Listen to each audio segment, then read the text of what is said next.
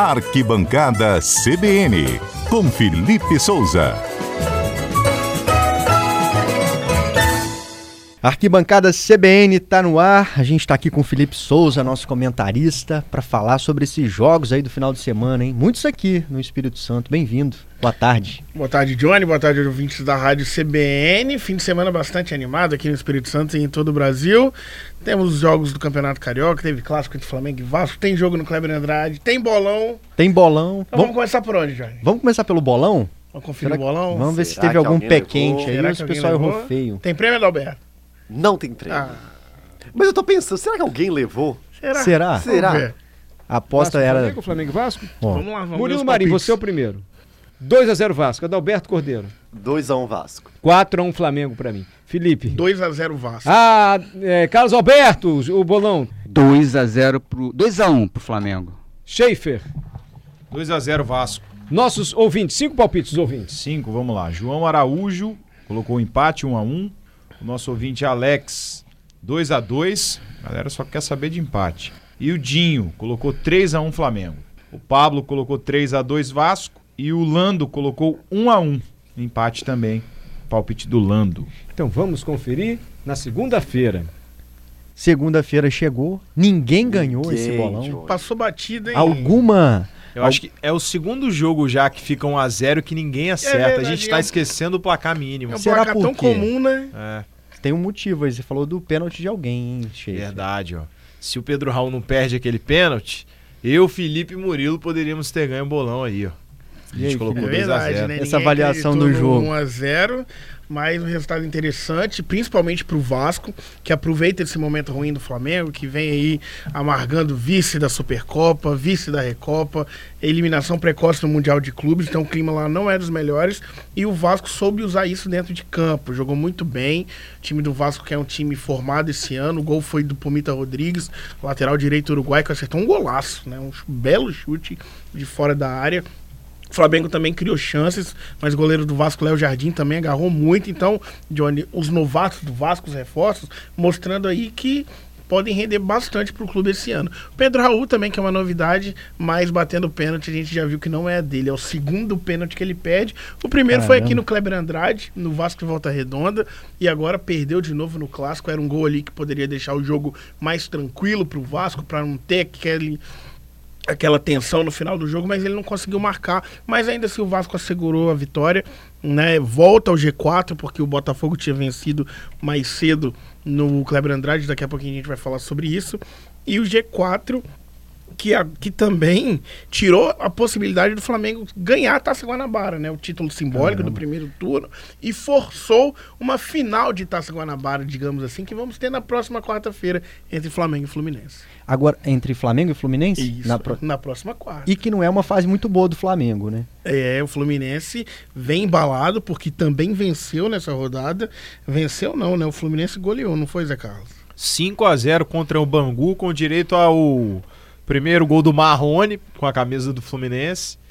E a torcida feliz porque parece que o dinizismo voltou, né? Olha aí, ó. Pelo menos nas últimas partidas está conseguindo aplicar aquele estilo de jogo, né? Que é começar tocando a bola desde o campo de defesa, ao invés do goleiro sair dando aquele chutão, começa tocando ali, construindo a jogada devagarinho e tá dando certo, né? Igual no final do ano passado. E o fim do Vasco nessa história aí? Então, o Vasco é o terceiro colocado, 20 pontos, entrou na zona de classificação para semifinais. Vai precisar vencer na última rodada também para se confirmar, né? E o Volta Redonda é o quarto colocado. Botafogo, que jogou aqui no Kleber Andrade, ma- venceu, mas ficou fora do G4. É o quinto colocado, vai precisar ir na próxima rodada vencer e contar com um tropeço de Vasco ou do Volta Redonda. Tiveram outros jogos também, né, no final de semana. Exatamente, vamos falar desse que foi aqui. Vamos. Né? Pertinho da gente, a torcida do Botafogo pôde voltar a ver o time de perto aqui no Espírito Santo, fez uma grande festa, bom público. Mais de 5 mil pessoas presentes no estádio. Viram aí uma vitória por 2 a 0 em cima do Resende. Um jogo tranquilo, né? Um jogo teoricamente fácil. Resende é o Já décimo primeiro colocado, então já era esperado.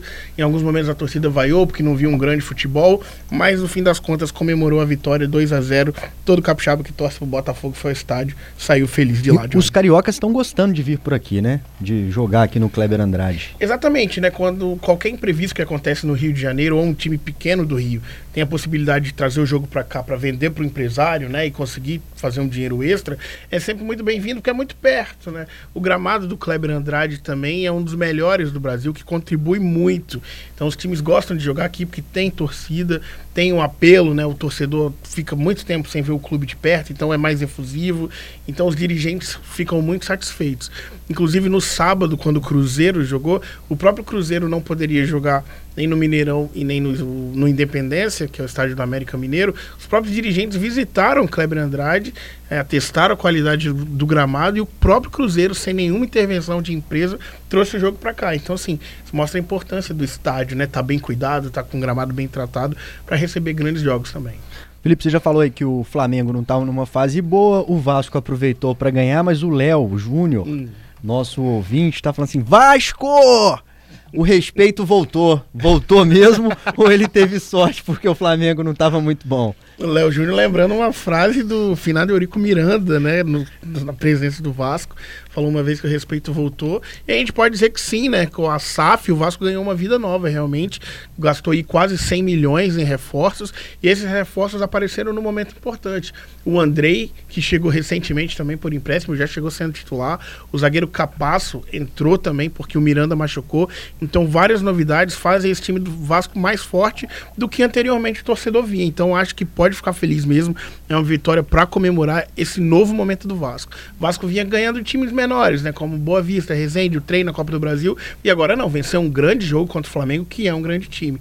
Então, é uma vitória para dar confiança pro torcedor, sim. Já dá pra gente falar do time de Minas? Vamos falar, né? Você quer falar da Esse- sua terra? Eu né? quero falar desse Vamos falar Cruzeiro assim, aí. Porque... Sou atleticano, né? É É bom a gente deixar muito claro, mas vamos falar do Cruzeiro.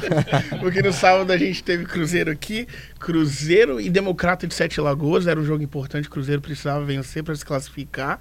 Não venceu, empatou em 1 a 1 com o Democrata. Resultado ruim, sim, que a torcida né, contestou, mas teve um tropeço da Tombense e o Cruzeiro foi para as semifinais do Campeonato Mineiro. Então, assim, valeu, foi no último suspiro, no último jogo da primeira fase. Mas as semifinais do Campeonato Mineiro estão definidas. O Cruzeiro entra em campo no dia 11 de março, próximo sábado. Próximo sábado, né? Vamos ver. Para enfrentar o América Mineiro na Arena do Jacaré. E o seu Atlético Mineiro, Johnny, vai enfrentar o Atletique no domingo, 12 de março. Então teremos nas semifinais Atletique e Atlético Mineiro, Cruzeiro e América. Um Olha abraço para João Henrique, nosso amigo, ex-companheiro aqui de Rede Gazeta, que hoje está lá no Atlético. Diretor de comunicação. Olha isso. É, será que vai surpreender o Atlético Mineiro de Tomara Johnny. Silva? Acho que não, hein? Acho que o Atlético vai, vai ficar por aí, viu? É Atlético e Atlético Mineiro e a gente tem o Cruzeiro com o América. Cruzeiro né? com a América. O Então, América que tá deixando de ser o patinho feio lá de Minas. né? É verdade, algumas temporadas o América já vem se destacando aí no futebol mineiro, né? E para vocês que estão acompanhando o esporte, o futebol, tem chance contra o Cruzeiro, o América, hoje? Acho que sim. Com Hoje certeza. acho que o América é mais time que o Cruzeiro, evidentemente, e chega favorito para esse confronto. A fase do Cruzeiro não é das melhores, foi aí aos trancos e barrancos para conseguir a classificação. Acho que o América é candidatíssimo a avançar a grande final do Campeonato Mineiro. Cruzeiro que fez bastante barulho lá quando o Ronaldo comprou o time, né? Aí- exatamente, né? O processo de SAF parecido com o Vasco, né? O Ronaldo é, arrenda o Cruzeiro, faz mudanças, muda a filosofia, traz jogadores. No ano passado sobrou na Série B do Campeonato Brasileiro, né? Foi campeão incontestável, mas esse ano vem tateando aí. Tem alguns reforços, mas o time parece não ter encaixado. Vamos ver como é que toca daqui pra frente. Dá pra gente falar de mais algum jogo ou já vamos pensar nos próximos agora? Vamos só falar do Campeonato Capixaba, que Vamos hoje lá. a gente tem o último jogo da oitava rodada, Estrela e Vila Velhense. Os resultados aqui, vou passar o Rio Branco venceu o Atlético Itapemirim por 2 a 1 Serra e Porto Vitória empataram em 1 a 1 O Vitória venceu o Real Noroeste por 2 a 0 e o Nova Venécia venceu a Desportiva por 2 a 0 também. Esse jogo é importante que ele pode mexer na parte de baixo da tabela, na parte do rebaixamento, porque Vila Velhense e Estrela têm 7 pontos é, respectivamente oitavos e nono colocado. Se esse jogo empatar, Johnny, a Desportiva, que é a sétima colocada, entra na zona de rebaixamento. Um dos mais conhecidos Então, um dos times, né? principais times Um do Espírito principais. Santo. Se tiver um empate hoje entre Estrela e Vila Velhense, entra na zona de rebaixamento e vai para a próxima rodada, que é a última, podendo ser rebaixado pelo Rio Branco, que é o seu maior rival. A gente vai ter Rio Caramba. Branco e Desportivo no Engenheiro Araripe. Então, o jogo de hoje é fundamental aqui para as pretensões não só desses clubes envolvidos, mas da própria Desportiva e para o que pode vir a acontecer na próxima rodada, né? É aí- possível dar uma zebra? é bem possível, sim. Acredito até que os times hoje sabem do regulamento, né? Que um simples empate para os dois deixa eles numa boa, teoricamente, os tira da zona de rebaixamento e complica a desportiva. Na parte de cima da tabela, Porto Vitória é o líder, Vitória é o vice-líder, ambos com 16 pontos. Nova Venécia é o Noroeste, terceiros e quarto colocado com 15 pontos, assim como o Rio Branco, né? Esses já com. E o Serra com 14, todos esses já classificados para a próxima fase. Então, Capixabão tem jogo importante hoje, tem jogo importante no próximo sábado, quando todas as partidas acontecem às 15 horas, mesmo horário, para definir como fica a próxima fase da competição. E o torcedor da Desportiva já começa a acompanhar tudo hoje. né? É, já começa Naquela- a secar os rivais hoje. Rapaz, vamos fazer o bolão pro próximo jogo? Pros- Qual jogo vai ser? Vamos fazer pro Flamengo e Fluminense? Fla-Flu? É o jogo da semana, né? Vamos ver então. É a final, entre aspas, da Taça Guanabara. É a final. Flamengo que foi empurrado para essa final com o É, Fluminense. o Flamengo É poderia verdade. já ter sido campeão, né? Ó, tá vendo? Vencido o Vasco ontem. Não, Não conseguiu. conseguiu essa proeza. Vamos começar com o Murilo aqui, o palpite. E aí, Murilo? 1 a 0 pro Fluminense é o palpite do Murilo. Adalberto Cordeiro, 2x0 Fluminense. 2 a 0 pro Fluminense. Felipe, 2x1 Fluminense. 2 a 1. Carlos Alberto que continua conosco. Sigo meu amigo Adalberto, 2x0 pro Fluminense. Rapaz. Só vai dar Fluminense. aqui Só vai dar. Fluminense. Você, José Carlos.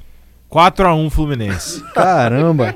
Olha, Johnny Silva, seu placar. Eu vou falar uma coisa. Ou o time do Flamengo realmente está perdendo a credibilidade com quem está acompanhando o futebol, ou eu tô vendo aqui um, um- um pessoal botando um- uma nuvem carregada em cima do time do Flamengo, viu? Porque tá complicado isso aqui, ó. Eu Tem os vou. ouvintes, Johnny. Ouvintes, vamos lá. O que, que eles estão dizendo? Marcos 2x0 pro Fluminense. O Gustavo 3x0 pro Fluminense. O João Araújo também 3x0 pro Fluminense. O. Dinho 4x1 pro Flamengo. Segundo ele, tá igual o Mário Bonella, postando alto. Só É. teve um- uma aposta Uma até agora do Flamengo. hein? Olha o Ó, momento. Marcos Flamengo 3x1 e pra fechar o Léo Júnior 6x1 pro Fluminense. Caramba, depois dessa, E o ó. seu, Johnny? Eu O vou, eu, o vou, Johnny? eu vou me abster depois Ah, dessa. Não, aí. fala seu Ah, placar, não. Tá Aquele bom. seu- 1 a 0 pro Flamengo, porque eu ainda acredito no time mais vencedor do Brasil. Vamos ver, né, depois do jogo. Gente, acompanha conosco aqui no CBN Cotidiano, que está terminando por aqui. Obrigado por todos vocês terem participado desse programa maravilhoso.